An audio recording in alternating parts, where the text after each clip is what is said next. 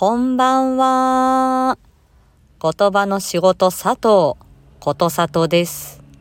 仕事が終わった社内より、えー、明朗にね、お伝えしてまいります。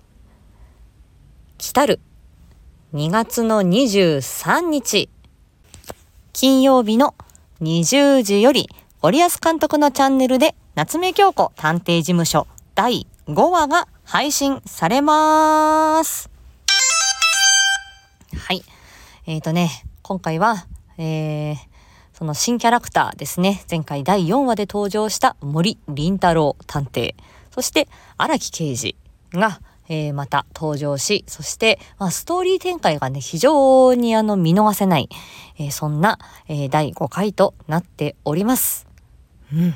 もうね、えー、夏目京子探偵事務所の世界観にどっぷり浸っていただければありがたいなと思います。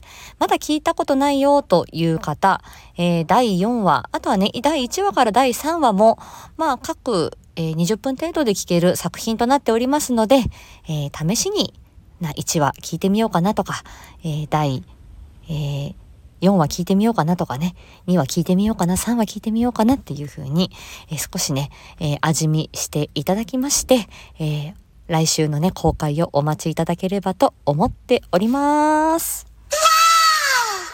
はい。ということで、コマーシャル、お聴きくださいませ。高峰ゆり役のことさとでした。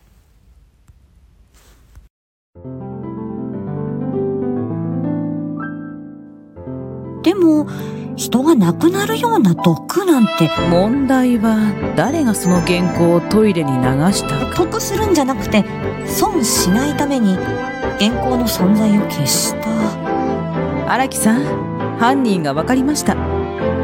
夏目京子探偵事務所。犯人探しに探偵は2人必要か